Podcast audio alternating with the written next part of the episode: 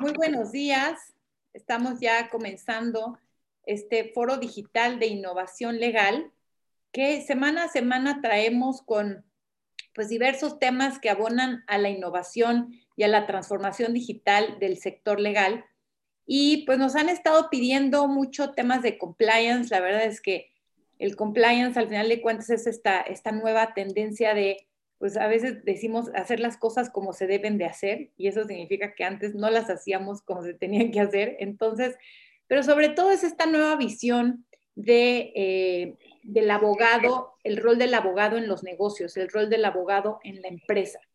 Y hoy traemos un tema de cómo la inteligencia artificial nos puede llevar, ayudar en los procesos del compliance a la hora de hacer, eh, de, hacer esta transformación digital, ¿no? Y un poco para contextualizarles este tema, bueno, tenemos una súper, súper invitada a Paulina Islas Guacuja, eh, quien es, eh, ella actualmente es Head of Legal en Albo. Albo, para los que no la conocen, es una fintech, increíble lo que ha crecido esta, esta fintech de medios de pago y ella cuenta con una especialización en tecnologías de la información, fintech y protección de datos personales.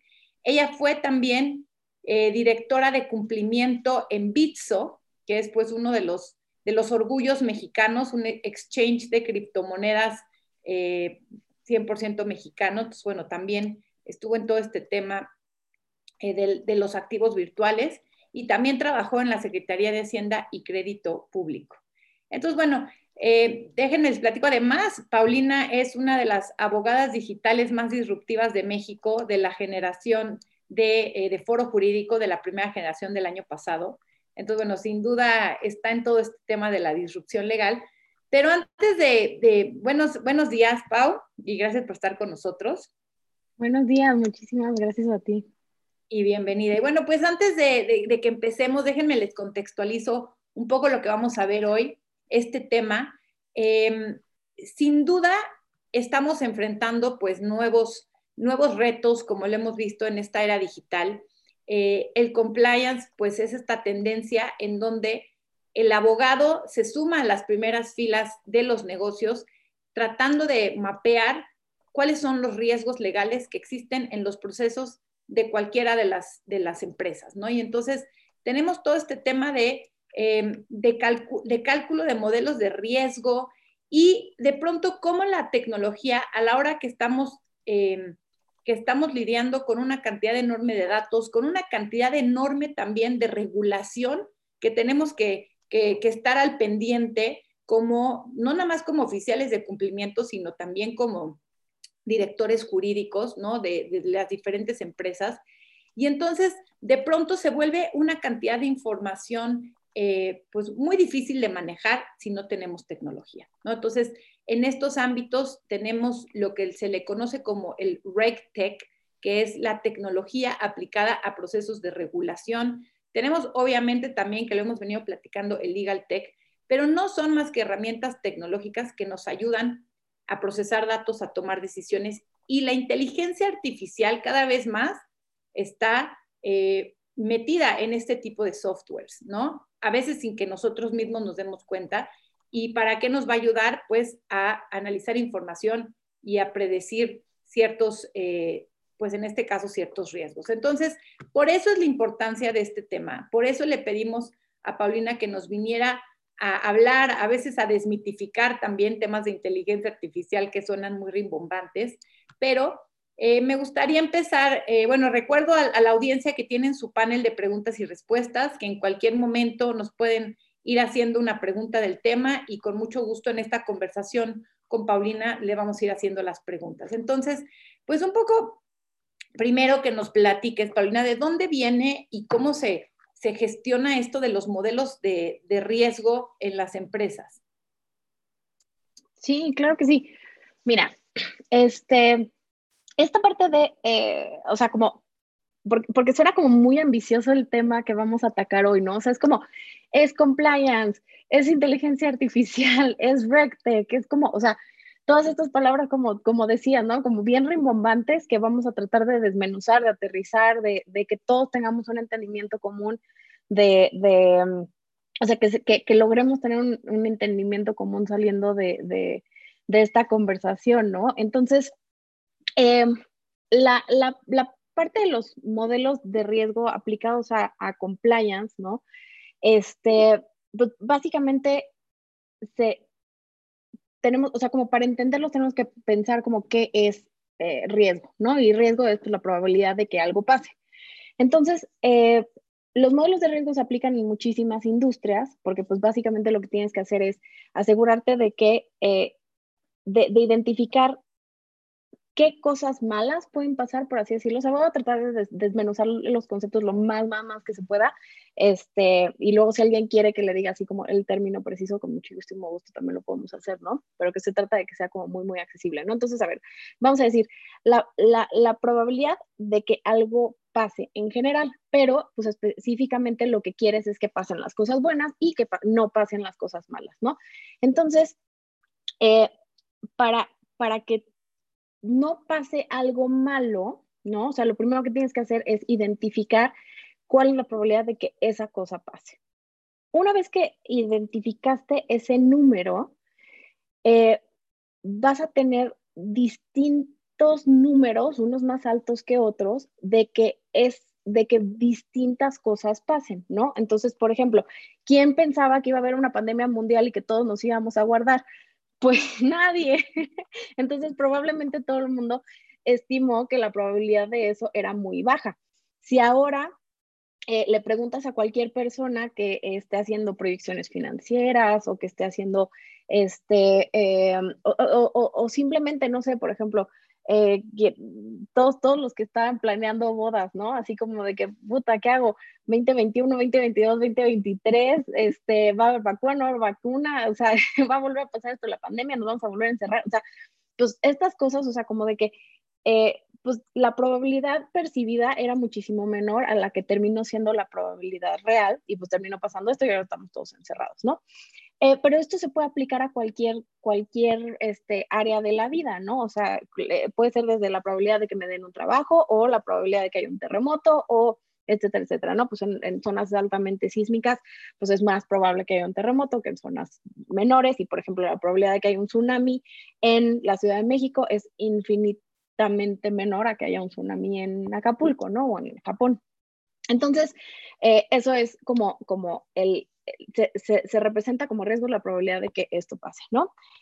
Y específicamente en el tema de, eh, de, compliance y prevención de dinero, de prevención del lavado de dinero en el, sistema financiero, que es un poco como lo que lo vamos a aterrizar un poco más, este, lo, lo que se pide es que se identifique la probabilidad de que a través de la infraestructura que tienes financiera se eh, presente el lavado de dinero, ¿no? Entonces, una vez que tú identificaste como todos tus, la probabilidad de que sucedan ciertas cosas, em, va a haber unas cosas que van a ser más probables y otras que sean menos probables. A las que son más probables les tienes que dar un tratamiento a través de mitigantes.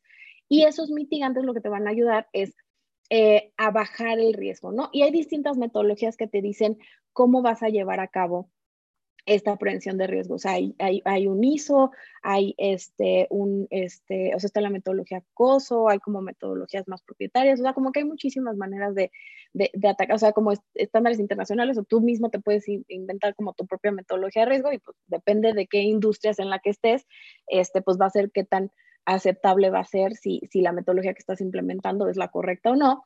Este, pues, si es para tu vida personal, pues puedes hacer lo que quieras. Este, si es para, para este, para eh, para, para, prevención del lavado de dinero, este, pues lo más probable es que tengas que seguir estándares de Gafi y a veces coso como que es muy bien vista en la industria, o sea, como que ese tipo de cosas.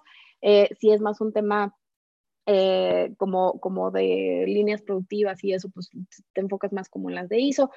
Eh, y entonces, bueno, pues como de que eso es el riesgo, ¿no? O sea, como que ya explicamos qué es riesgo, que es que tengas como un modelo de riesgo, que es esta relación cíclica entre la identificación de los riesgos, la aplicación de mitigantes, la revaluación del riesgo y la aplicación de más mitigantes en caso de que sea necesario, y así vas, ¿no? O sea, como que lo evalúas, lo mitigas, lo evalúas, lo mitigas y así.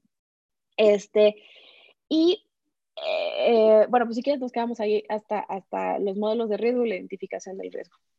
Sí, de hecho aquí lo que quería comentar es, esto me parece importante porque si vemos, eh, pues digo, ahorita estamos enfocando el tema de compliance en un, tema penal de prevención de lavado de dinero, que es como de donde se origina, pero, por ejemplo, ahora con la responsabilidad penal de las empresas, ¿no? A la hora que si, si yo llegara a tener un problema de fraude, de lavado de dinero y llegara a un juicio, la realidad es que eh, lo, que te, lo, lo que sirve como prueba es precisamente estos temas de que yo como empresa sí contaba con los procesos o sí contaba con los modelos de riesgo para haber evitado de la mayor forma posible que eso sucediera, ¿no? Entonces, em, creo que esto es bien importante de, que lo entendamos porque al final de cuentas, si bien ahorita lo hablamos en penal, esto es una forma ya de operar, ¿no? Esto es una forma de, de que el abogado digital, el abogado que está en las empresas o asesorando empresas, pues debe de, ya pensar en tema de procesos,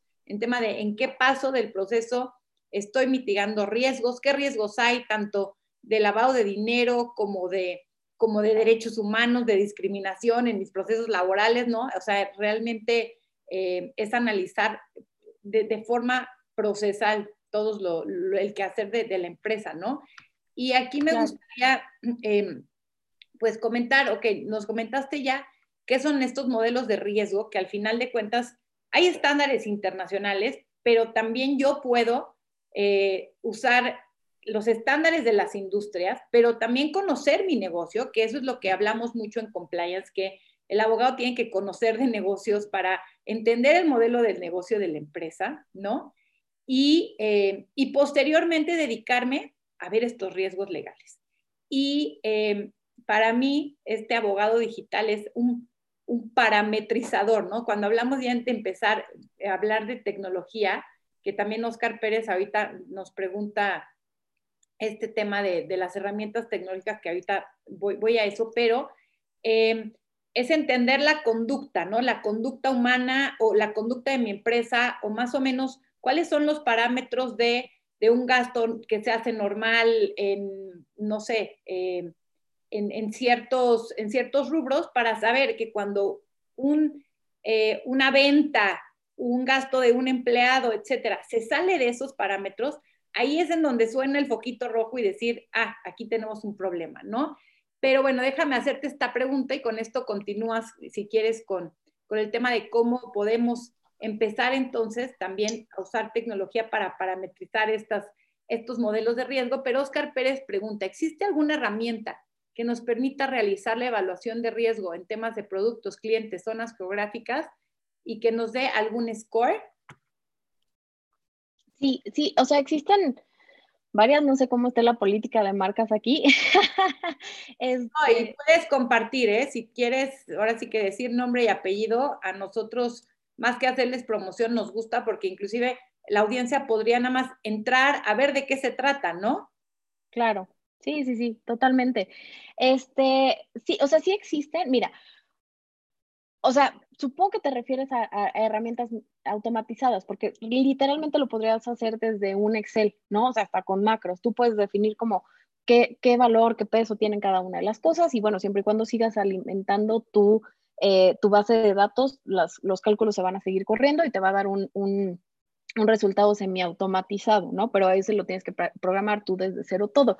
Y hay otros sistemas este, más, más evolucionados, más automatizados, en los que ya tienen, lo que ya tienen más definido son las reglas, eh, eh, o, te sugieren reglas y tú eres quien define qué peso le das a cada regla, pero pues no tienes que dar desde cero todas, ¿no? Entonces, o sea, eh, unas que yo conozco, por ejemplo, es Identity Mind, Comply Advantage, este, ¿Qué otras? Eh, así como, como buenas. Eh, LexisNexis medio tiene unas cosas que, que, que hace de, de, metodología de riesgo. Hay muchísimas que son propietarias, o sea, como que mucha gente, más bien muchos, por ejemplo, en el caso de los bancos, han desarrollado sus propios sistemas internos. O sea, aquí también es un tema un poco entre eh, una dependencia interna y una dependencia externa y que tanto se, suben tus costos de, adquisición, ¿no?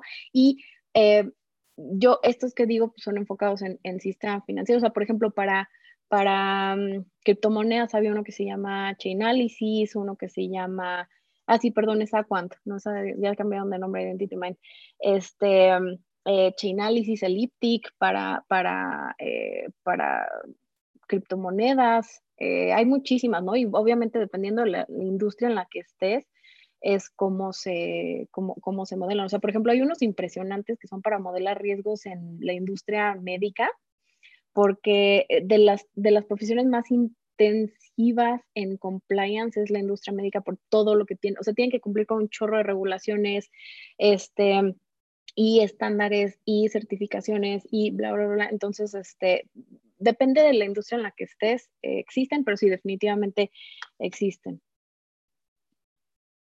Em, y bueno, también Mauricio Vega nos preguntaba que antes cómo se realizaba la verificación de procesos de riesgo. Un poco ya comentabas que lo podías hacer en Excel, pero no sé si quieres agregar algo más. Um, no, más bien le pediría si nos puede aclarar un poco más como, o sea, supongo que era una pregunta que en el contexto al momento de que estábamos platicando, eh, eh, o sea, como, que quedaba muy bien, pero, pero me gustaría más bien si pudieras profundizar en tu pregunta porque tenemos la, la respuesta más precisa posible. Creo que eso es lo que me, me gustaría más. Este, o sea, porque antes, pues, o sea, antes, lo, lo, que no entiendo es como si es antes de que existieran como ciertos estándares y metodologías o antes de que hubiera estos sistemas automatizados o, o, o, o ya de plano como, como le hacía Aristóteles, porque sí, eso sí no te la manejo. Si, si era en el contexto de que hablamos de que ya existen softwares o tecnologías, este, claro. Y, y aquí creo que parte de lo que dijiste es importante, ¿no? O sea, que al final hoy sí existen softwares que nos ayudan, nos dan algunos también ellos estándares de las, de las industrias, pero que esto es una forma de trabajar y que si eh, podemos hacerlo, de, como dices, desde un Excel, desde empezar a calcular ciertos riesgos, aunque no sean todos, ¿no? Pero, pero bueno, el, el chiste es, es, es, hacerlo, ¿no? Eh, claro. me gustaría hablar de algo, Pau, que, que, decías, el tema de los datos, ¿no? Eh, porque decías, bueno, pues es que yo tengo que eh, tengo que llenar una tabla de Excel, tengo que conocer mi información como empresa para poder saber, pues, qué voy a parametrizar, cuáles son los estándares normales de mi empresa, de mi industria. Y de pronto también sucede que empezamos a implementar software a los que alimentamos con los datos que no son correctos y, o que no están bien capturados o no. Eh, y de pronto, pues nos empiezan a arrojar soluciones o predicciones con las que tomamos decisiones y erróneas, ¿no? Entonces, ¿cuál es tu opinión y experiencia en este tema de, eh, pues, del, de qué tan correctos o qué problemas hay a la hora de contar con los datos eh, certeros o no en una empresa? Claro, me encanta esta pregunta, porque es que aparte da para tantas cosas, o sea, eh, pero, pero, o sea, tomando lo que comentabas, Janet, este, o sea, mira, yo creo que lo podemos dividir en dos áreas principales, ¿no? Una es calidad de los datos y el otro es el sesgo de los datos.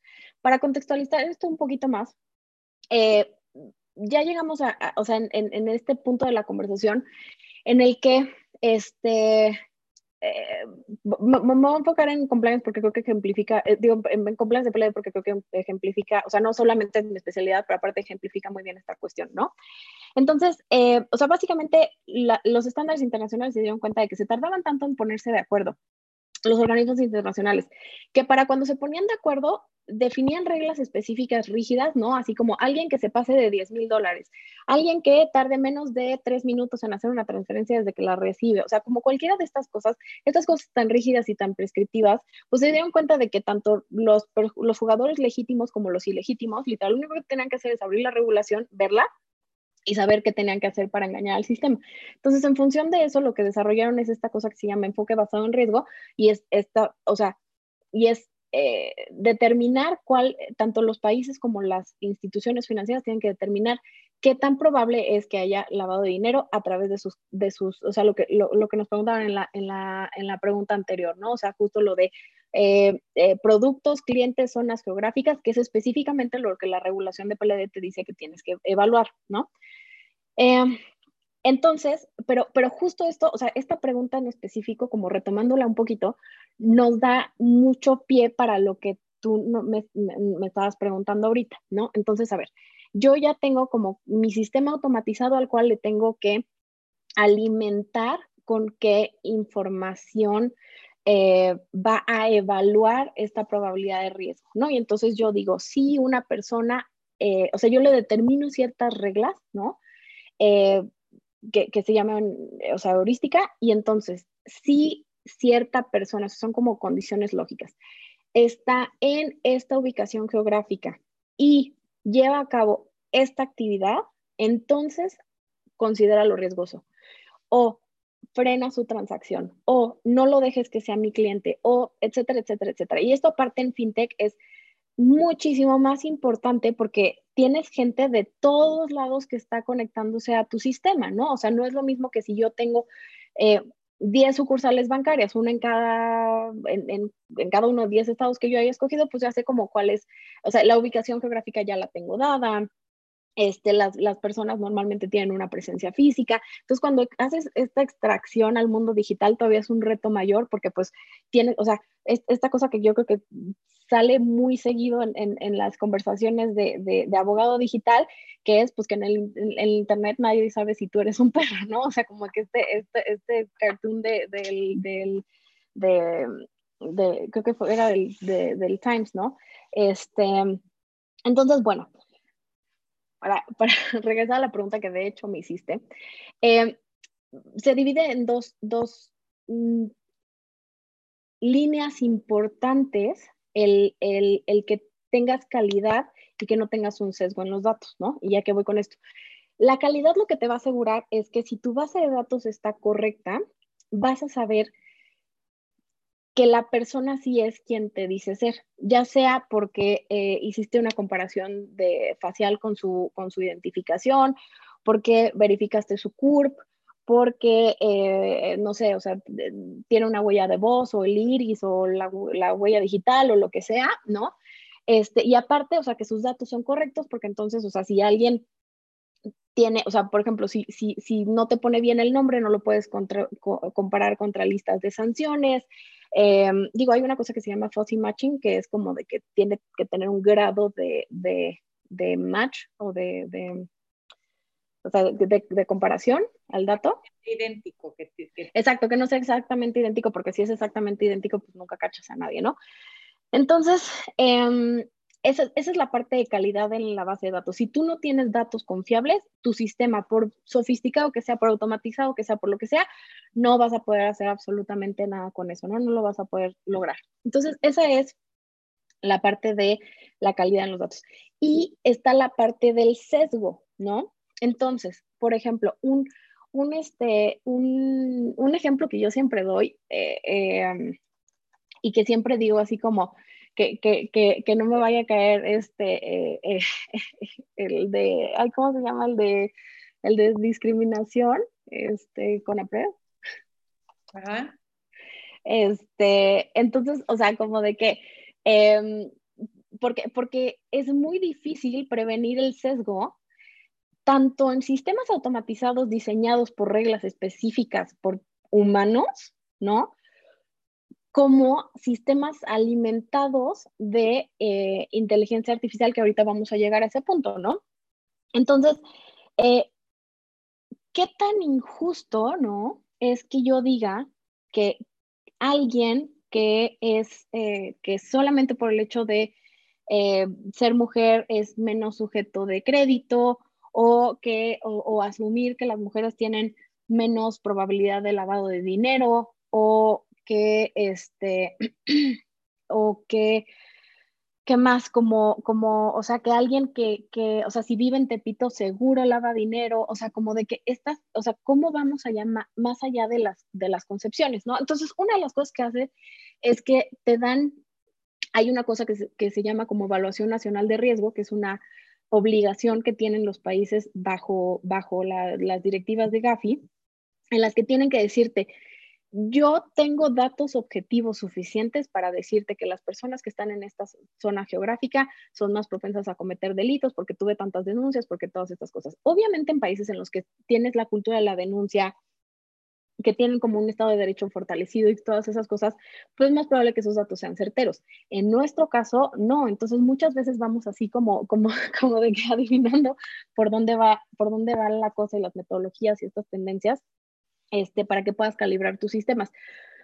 Pero eh, eh, tú puedes fomentar la discriminación, ¿no? Y por ejemplo, inclusive el, GDPR en, Europa eh, impuso restricciones para modelos de evaluación de personas automatizados porque fomentaban la discriminación. Entonces, o sea, la, protección de datos personales de alguna manera está actuando como una contención, al menos en Europa, para que la gente no sea sujeto de discriminación al extraer estos datos y hacer un perfil con, los datos de las personas. Y nada más con esto cierro, este, con, otro ejemplo que me gusta dar, que es que mi celular sabe más de mí que yo misma o que, que mi pareja o que, o sea, que mis amigos, o sea, que mucha gente, porque yo a mi celular le digo todo, o sea, le digo con quién platico, a qué páginas me meto, qué libros leo, este, qué dicen mis mails, y nadie más tiene esa visibilidad de mi vida. Entonces, si yo extraigo todos esos datos y se los alimento a un sistema de decisiones automatizadas, me podrían discriminar por mis gustos, ¿no? O, por cualquier tipo de, preferencia, o me podría perseguir la policía por eso, o, o, lo que sea, ¿no? Dependiendo del tipo de vigilancia que haya y si es por parte del Estado, por parte de corporaciones, o sea, como que ese tipo de cosas, ¿no? Entonces, eh, todo esto para decir que los datos son oro y son lo que alimenta los sistemas de compliance. Y si no están bien calibrados o bien seleccionados los datos que te alimentan estos sistemas automatizados, eh, puedes tener un sistema completamente ineficiente. Oye, Pau, ibas a dar el ejemplo que ya lo diste, creo que el del crédito de las mujeres. Mm, este, o sea, un, caso que fue como muy, muy, muy, muy sonado y, y de hecho, o sea, ubican Apple Card, ¿no?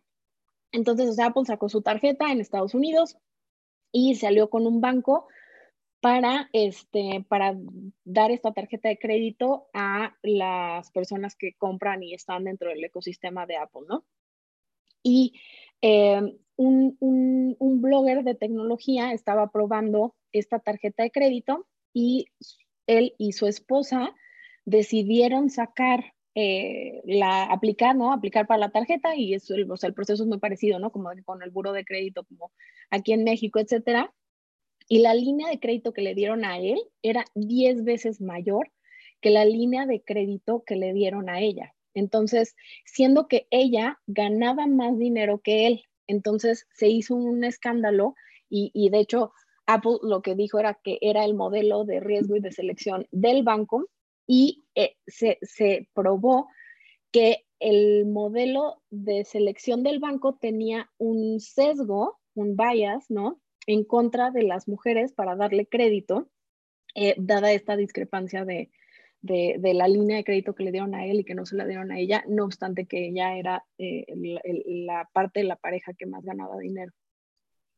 Oye, Pau, y retomando este ejemplo, me gustaría agregar la importancia bueno, aquí estamos hablando de un tema de discriminación, de un tema de, perspectiva de género inclusive, y decían que, dice un estudio que dos de las, de las cosas que no se van a automatizar son las emociones y el contexto, ¿no? Entonces, sin duda, para todos ustedes, abogados digitales, es importante que si bien ustedes probablemente van a adquirir un software, no se van a, a poner a programar ni mucho menos, pero sí es importante tener esta visión de que en todos lados se puede dar este tema del sesgo algorítmico. De hecho, justo vengo de escuchar una conferencia de un experto que de los que eh, eh, estuvo en el proyecto de Watson de IBM, y justo eso decía, es que cuando tú contratas un software, tienes que ver de dónde viene, tienes que analizar el tipo de resultados que te da, porque al final de cuentas son algoritmos que no es que por ser un algoritmo y por ser tecnología ya es correcto y ya te da la información que quieres, ¿no? Entonces,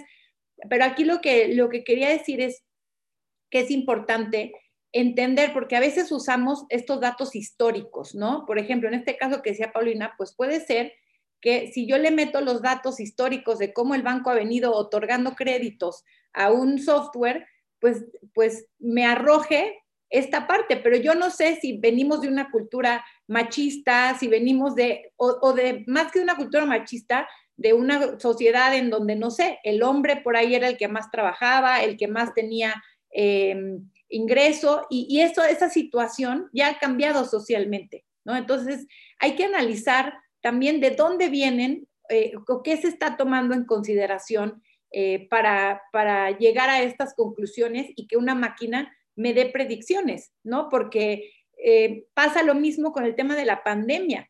O sea, de pronto sucedió que los sistemas de finanzas, de inteligencia artificial, venían tomando decisiones con ciertos patrones de conducta históricos y de pronto llega la pandemia y, y, pum, o sea, no puedes tomar decisiones con base en tus datos históricos porque el contexto cambió radicalmente, ¿no? Y, se llamaba este Planning Zero, que era casi, casi tengo que empezar a planear toda mi empresa y mis finanzas eh, desde un punto cero, obviamente, claro, tomando en cuenta de alguna forma históricos, pero bueno, los datos que traía ya no necesariamente me sirven para predecir, ¿no?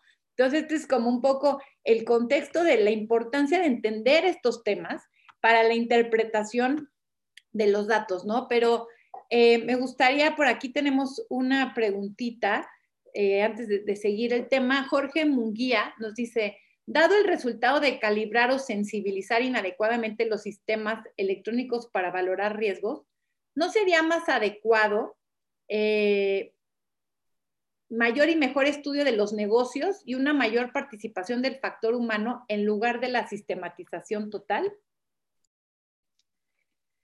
O sea, o sea, creo que esto es un poco de, esas preguntas que es como el huevo la gallina, este, y que no tienen una no tienen una solución feliz, pero no porque no exista, sino porque todavía no la encontramos, me gustaría pensar, ¿no? Entonces, por un lado tenemos eh, eh, eh, esta parte de, em, o sea, bueno, es que quería retomar otra cosa, pero voy a contestar primero este lado. Entonces, a ver,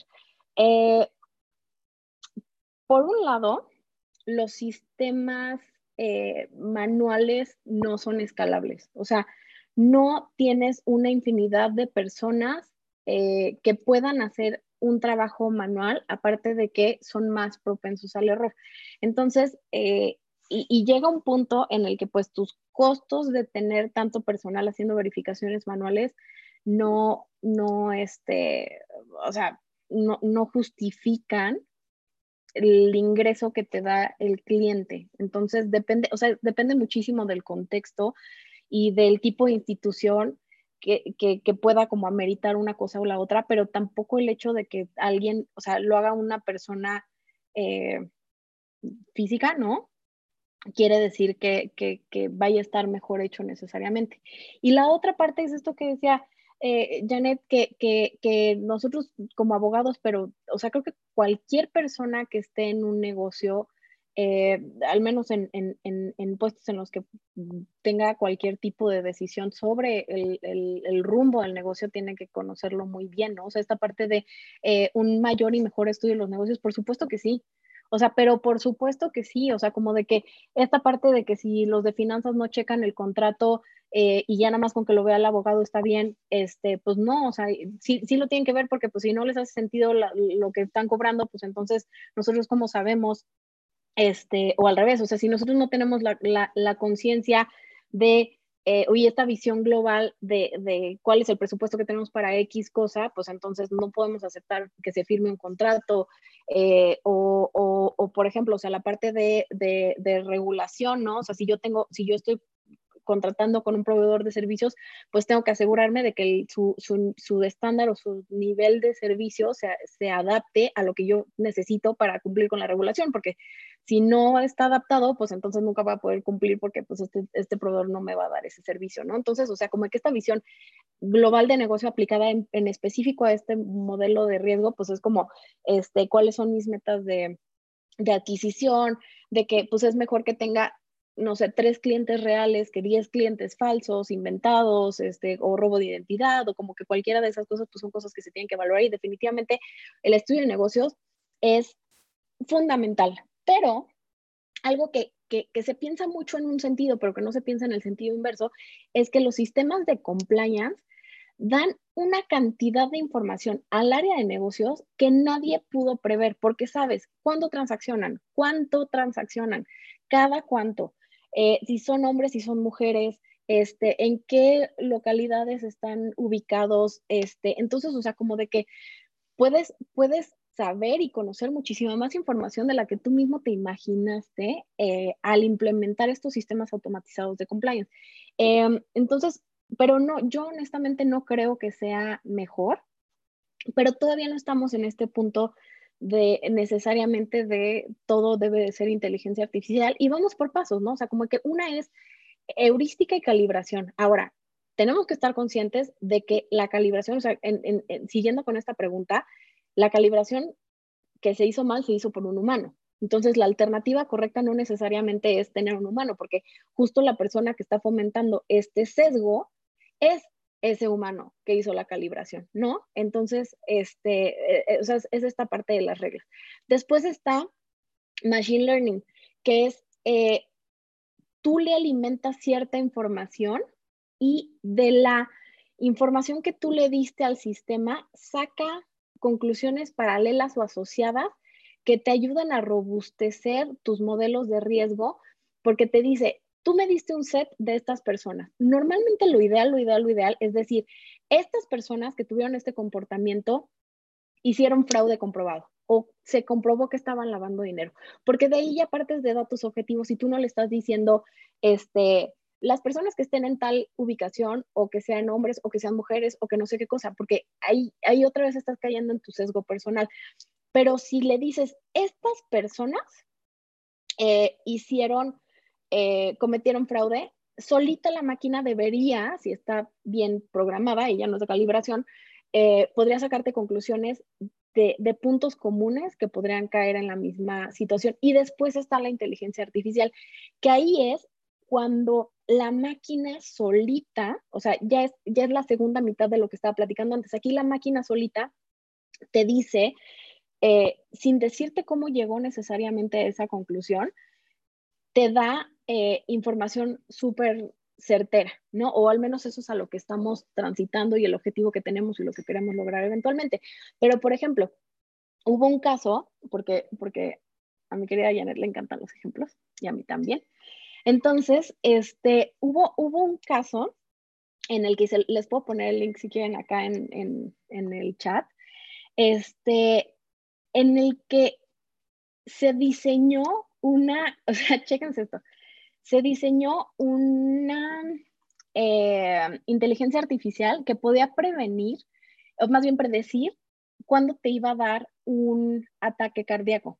Y su precisión y exactitud era extremadamente alta, pero decidieron no usarlo porque no sabían cómo se estaban generando los datos. Y como estaban lidiando con medicina, como fue un algoritmo que la, computadora solita se inventó y nadie sabe de dónde sacó, o sea, sí saben de dónde sacaron los datos porque le, alimentaron unos estudios, pero lo que no, nadie sabe es cómo llegó a esas conclusiones y entonces no se sentían con la confianza de usar su predicción porque no podían reconstruir, o sea, es como cuando el maestro de matemáticas te decía así como, enséñame tu procedimiento y tú así, no, pero es que esta es la respuesta correcta y es así como, pues sí, pero tu, tu respuesta puede estar bien, pero si no me enseñas tu procedimiento, no te voy a, eh, a, a, a, dar la respuesta por buena porque no sé cómo llegaste a eso. Eh, y, y ese es un pensamiento como muy lógico y correcto y común, en ese contexto, pero pues si tú le estás diciendo a una computadora, sácame con este otro tipo de conclusiones y esta onda como medio de pensamiento lateral, pero de las máquinas, este, para que, para que me des resultados adicionales, pues no le podemos pedir, enséñame tu procedimiento, cuando lo que nos está dando es el resultado que estábamos buscando. Y este es un jaloneo que está entre, o sea, porque pues te está dando lo que tú estabas buscando, pero ¿cómo confías en que no se va a volver loco, no?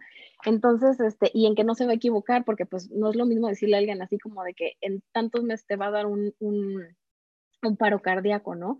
Entonces, este, creo que ese es el, el, reto para dar otra vez una respuesta de tres horas a una pregunta. No, pues, pues sin duda ya, ya te adelantaste a, a, la siguiente parte que era ya empezar a hablar de inteligencia artificial Nada más quiero rescatar esto que decías, porque hay, una frase que también dijo este conferencista que, te decía de, IBM, que me encantó porque en inglés dijo, ¿no? Em, if only you knew what you already know. En español es como, si solo supieras lo que ya sabes, ¿no? Entonces, en, este contexto del uso de, de, tecnología, es como, tenemos tantos datos, tanta información, pero si no usamos estos softwares para justamente analizarla, no, no, no vamos a poder tomar decisiones. Y aquí una parte, como en esta transición, porque ya hablamos de la parte de automatización de alguna forma, que tiene que tener datos certeros, ¿no? Eh, pero para mí, y no sé tú qué opinas, Pau, pero dar el salto de automatización de procesos a inteligencia artificial, eh, hay una diferencia de datos lógicos estructurados a datos no estructurados, ¿no? ¿Y a qué me refiero por no estructurados? Justamente esto que tú decías, que las decisiones ya no son lineales, que ya no es, yo le digo a la máquina, este, si es de Tepito, si está en este lugar, si hace esta conducta, sino como dices, yo le doy casos, le doy información a la máquina y la máquina solita me empieza a decir, pues esto tienen en común o no, o la siguiente probabilidad del que cometa un fraude es esta persona. Y al final, eh, justo cómo, cómo enjuicias o señalas a alguien sin, sin tener evidencia, que es todas estas películas que vemos como la de Minority Report, ¿no? La de la decir. crimen, pero, pero sucede, o sea, en Estados Unidos, donde decías si hay vigilancia del gobierno, no, ya han sucedido casos donde eh, un productor de cine que estaba buscando el, formas de matar a, mi mamá porque, porque quería hacer una película y quería ver eh, eh, donde mataban a su mamá y de pronto le llegó la policía a su casa, ¿no? porque estaba buscando mucho sobre cómo matar a mi mamá y era una predicción de, de, homicidio. Y ahí es en donde también entra este tema de los, del, no nada más del sesgo, sino de los falsos positivos. O sea, el chiste, y a mí por eso me gustan los casos de uso, porque al final las tecnologías ya están afuera, el gran reto que tenemos en la industria legal, en el compliance, es ver cómo los podemos usar para nuestros procesos, ¿no? Y de pronto, ¿qué sucede si una máquina te dijera, esta persona va a cometer un fraude y probablemente el 95% de las veces pues sea correcto, pero y, con base en todos los parámetros, esa persona sí era candidata a cometer un fraude y al final resulta que no lo es, ¿no? Entonces, este, bueno, pues esto ya fue como un, un comentario, pero justo demos esta transición que ya empezaste a, ahora automatizamos procesos, sí, pero ¿qué sucede cuando empezamos a meter esta parte de inteligencia artificial, cuando empezamos a hacer predicciones que yo de todos modos les diría que ese es un caso, ¿no? O sea, si nos ponemos a ver los grandes beneficios que nos da esto, no podemos no dejar de usar inteligencia artificial o tecnología por ese 5%, este, digo, un porcentaje de, error que sí nos va a dar. Ahí es donde entra también toda la parte de interpretación y todo este tema, ¿no? Em, pero, eh, bueno, pues si quieres abondar, a, profundizar en este tema de inteligencia artificial, ya también me emociono y empiezo a decir y no Así nos pasa. Sí, no, totalmente. Y aparte de esto, o sea, creo que está la respuesta filosófica y está la respuesta pragmática, ¿no? O sea, la respuesta pragmática es que em, tú puedes entrenar a la máquina, ¿no? O sea, entre más le digas, estás bien, estás mal, estás bien, estás mal, o sea, si, si tú tienes esa parte manual de verificación, este, ¿qué eran? Los captchas. O sea, los captchas eran para decirle a la, a la máquina, o sea, nosotros trabajamos para Google, sépanlo.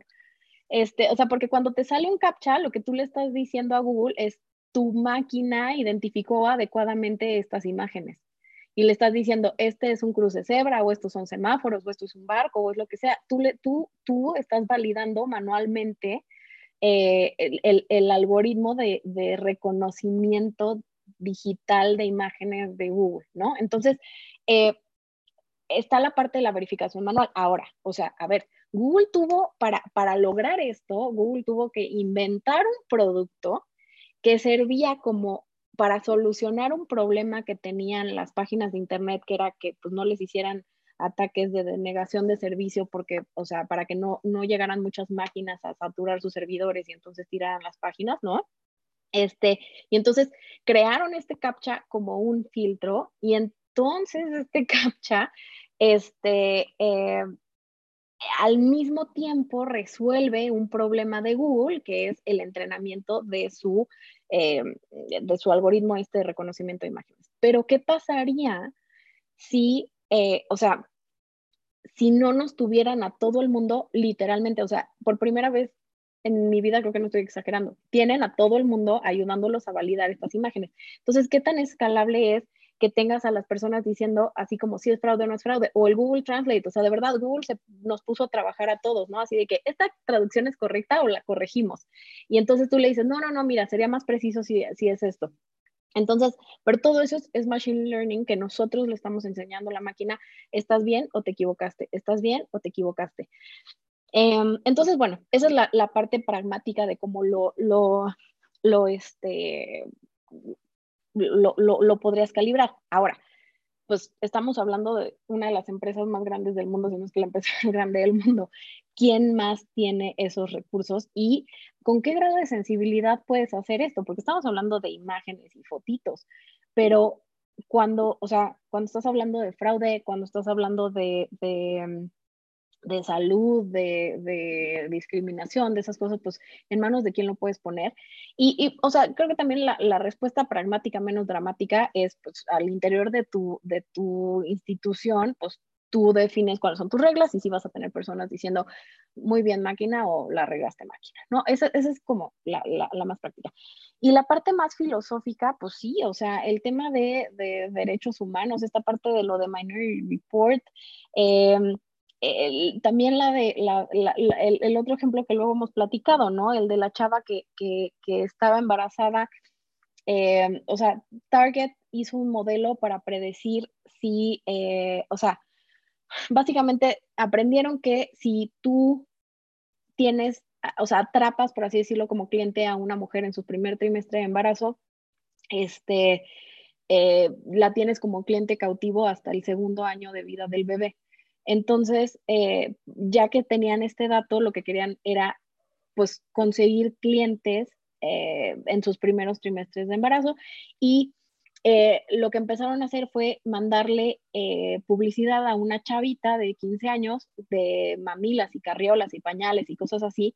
Su papá se enteró y entonces dijo así como, ¿cómo puede ser que le estén mandando información así a, a mi hija y no sé qué cosa y nada más le están dando ideas y no sé qué?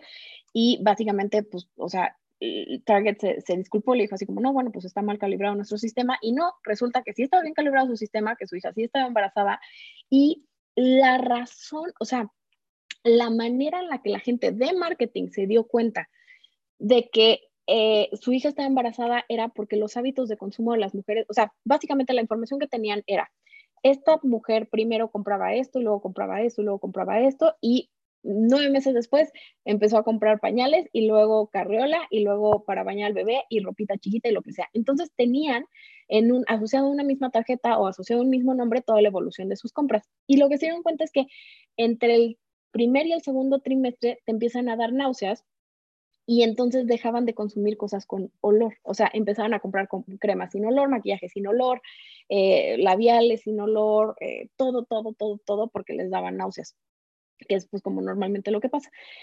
Y este, y entonces así era como le empezaron a atacar y literal Target le dijo al papá de la chava que la chava estaba embarazada y resultó que sí estaba embarazada, ¿no?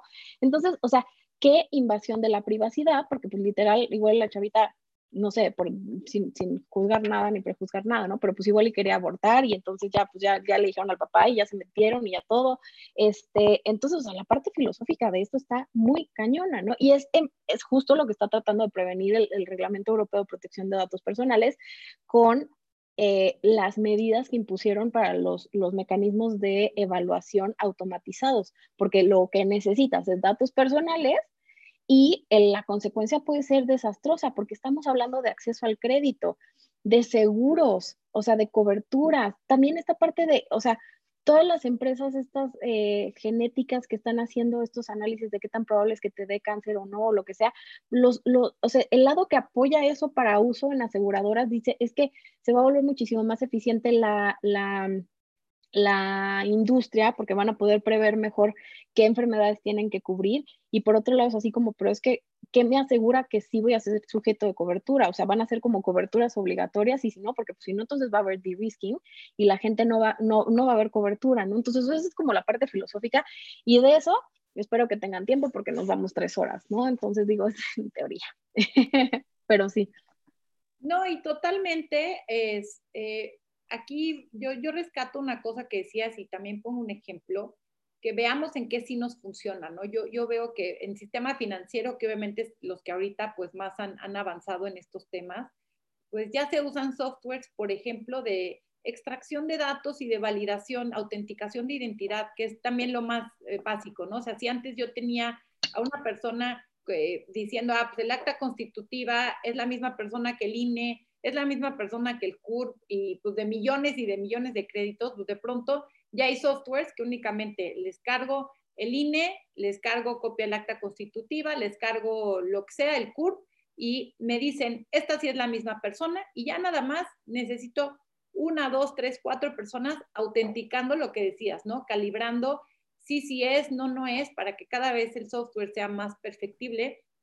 Pero la verdad es que este tipo de, de softwares en procesos muy básicos de, volúmenes de, información importante, eh, pues inclusive pueden llegar a tener hasta, más bien, llegan a tener menos error que, el humano, ¿no? Entonces, eh, pero bueno, pues estamos ya llegando, Pau, al, al, final del programa. Me gustaría hacerte esta pregunta de, de Jorge Mungía, que va más hacia el tema como de la educación y que con esto ya también pues pueda cerrar con, con la respuesta y con alguna reflexión o complemento de información que quieras. Dice, en caso de las universidades que imparten materias de posgrado relacionadas con sistemas de cumplimiento y gobierno corporativo, ¿cuáles consideras que deben ser los temas que deberían incluirse en esos programas actualmente para que los abogados estén capacitados en, pues, en de, de, de interpretaciones y percepciones que estamos hablando? Este, pues mira, o sea, creo que no estaríamos en este programa si no fuera educación digital, ¿no? La respuesta. Em, y sobre todo este acercamiento y esta, o sea, creo que por un lado, o sea, así para hacer una respuesta súper seria, una eh, eh, estadística y análisis, o sea, estadística aplicada a eh, análisis de datos, ¿no? Porque si tú no tienes cómo evaluar, sobre todo por el lado de, cumplimiento, eh, pero empezamos por ahí, eh, si, no tienes cómo presentar tu información misma, o sea, pensemos en tu, tu mayor punto de contención casi siempre es eh, el área de desarrollo de negocios o la misma dirección de la empresa, ¿no?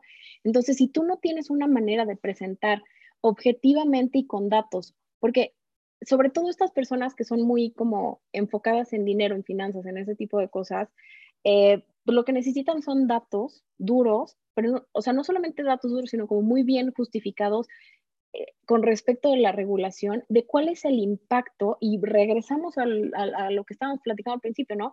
El riesgo de que algo suceda, este, en perjuicio de la organización, ¿no? Y es otra vez, o sea, responsabilidad penal a nivel personal, de las empresas, eh, desprestigio, ¿no? O sea, como, como daño, daño reputacional, eh, o sea, todas estas cosas, defraudación, de, de, de no sé, de, inversionistas, del público en general, o sea, dependiendo, ¿no? creo que depende mucho de cuál es el caso. En el caso del gobierno corporativo, pues es muy importante que, que, que, que pues, tus inversionistas sepan que, cómo está la salud de la empresa, etcétera. Entonces, si tú no tienes unos buenos conocimientos básicos de estadística y de análisis de datos o de información en general, es muy poco probable que puedas armar tus casos adecuadamente para decir, mira, esto es lo que está pasando, esto es lo que va a pasar, si no implementamos estas medidas, esta es la multa que nos pueden dar. El, comparado con la multa, este es el ingreso que nos dan los usuarios que están en ese caso, o sea, como de que, y, y, plantear visualizaciones, o sea, también, por ejemplo, una buena clase de, de, de, de, o sea, no de diseño, obviamente, pero por ejemplo, o sea, que sepas usar muy bien un PowerPoint para que puedas hacer una presentación súper padre o Excel, este, y digo ya, si, si, si se quieren ver así como súper eh, overachievers, pues igual una clase de programación que te deje pues, graficar esas cosas en, en, en, otros sistemas, ¿no? Pero, pero así básico, básico, pues alguna manera de, de presentar, o sea, también otra cosa de comunicación, ¿no? O sea, de, de, argumentación, de cómo puedes ser asertivo en cómo presentas la información a, a, tu, a tu board, a tu, eh, eh, o sea, como a, a, las, a, las, otras áreas con las que estás eh, interactuando. Entonces, como que eso es un poco lo que, lo que yo daría como, como respuesta en, en, en este caso. creo que sí, eso. Perfecto. Y sí, y al final yo creo que también ese es algo importante que sea la educación digital y yo lo repito mucho, ¿no? Tampoco le podemos echar la culpa a las universidades porque ya de por sí son muchas habilidades que necesitamos tener, el manejo de desde un Excel hasta la programación, hasta el diseño. Y la verdad también tenemos que hacernos, yo creo, cada vez más responsables de nuestra educación complementaria, ¿no? Porque ya de por sí también conocer de compliance, conocer de los estándares de gas y conocer, pues, la parte sustantiva, pues es importante que las universidades lo den, ¿no? Y de pronto ya eh, lo digo por experiencia, querer meter toda esta currícula adicional de tecnología, de tal, pues es, a veces no es tan, no es tan fácil porque pues saturaríamos, ¿no? Entonces esto es una, un tema, como le llaman, de lifelong learning, ¿no? De que no lo vamos a aprender todo en cinco años, es parte también del chip que tenemos que cambiar de la educación. La licenciatura y cinco años no es este, no, no es la panacea ni nos va a dar todo el conocimiento que vamos a tener que necesitar eh, en, nuestras vidas, ¿no? Entonces ya también nosotros vayamos tomando los cursos de acuerdo a lo que también nos interesa y nos gusta, ¿no? Entonces, pues si quieres cerrar con alguna reflexión, Pau, porque ya estamos llegando al final del programa o algún otro dato. No, o sea, realmente me gustaría reforzar lo que dijiste, porque sí, o sea, empezamos por nosotros. Eh, si nosotros no nos quitamos este miedo o sea, si no dejamos de decir que la, que la tecnología es del diablo y cómo le pico al cosito y a ver, hijo adolescente, ayúdame porque no le entiendo. O sea, si no, si no vamos más allá de nuestras propias limitaciones, pues nos vamos a quedar con, lo, con, las, con las restricciones autoimpuestas, ¿no? Entonces, más bien como eh, reforzar tu punto y agradecerte mucho la invitación. No, pues muchísimas gracias a ti, en verdad ha sido un, un tema increíble. Este, tienes una, claridad y una simplicidad para explicar los conceptos que, la verdad es muy, muy valioso en, este, en este tema. Bueno, me gustaría nada más cerrar con algunos anuncios, ya saben, parroquiales que tenemos. la próxima semana estaremos en conjunto en el foro digital, no será por Zoom, será a través de la NADE. Tenemos un gran tema que es el derecho a la desconexión digital, que justo lo platicábamos con Paulina antes de empezar el programa, cómo pues empezamos en la pandemia trabajando en casa y sentimos que trabajamos más, estamos todo el día conectados, no sabemos cómo autogestionar este tema de los tiempos, de no conectarnos, de, que nos están llegando mails a las 12 de la noche y sentimos esta ansiedad de que los tenemos que contestar en ese momento. Entonces, bueno, pues todos estos temas vamos a estar hablando. Eh, ya existe una iniciativa también en México para el derecho a la desconexión digital. Eh, no se lo pierdan, con este cerramos nuestros foros digitales de del mes. Y también comentarles que la próxima semana estaremos empezando el curso de propiedad intelectual y economía digital en abogado digital y junto con el INCIBE. Está coordinando José Antonio Arochi, quien es asociado de Arochi Linder, un equipo de, de Arochi, junto con algunos otros eh, directores de propiedad intelectual de empresas como Penguin Random House, como eh, Walmart, eh, estarán, estarán compartiendo con nosotros. Entonces, bueno, pues a los que estén interesados, les dejo aquí el link de la página. Con mucho gusto nos pueden contactar. Y también les dejamos por ahí una evaluación de esta sesión. Se las vuelvo a compartir en el chat para que nos dejen sus comentarios, eh, qué opinaron del tema, qué otros temas les gustaría escuchar en este foro digital eh, de innovación legal. Muchísimas gracias, Paulina, por, por esa participación. Y recuerden que pueden consultar nuestro YouTube, ahí están todas las grabaciones semana a semana de nuestro foro digital. Estará también en un par de horas disponible esta, esta sesión y en nuestras redes sociales. Muchísimas gracias y buenas, buen, buenos días.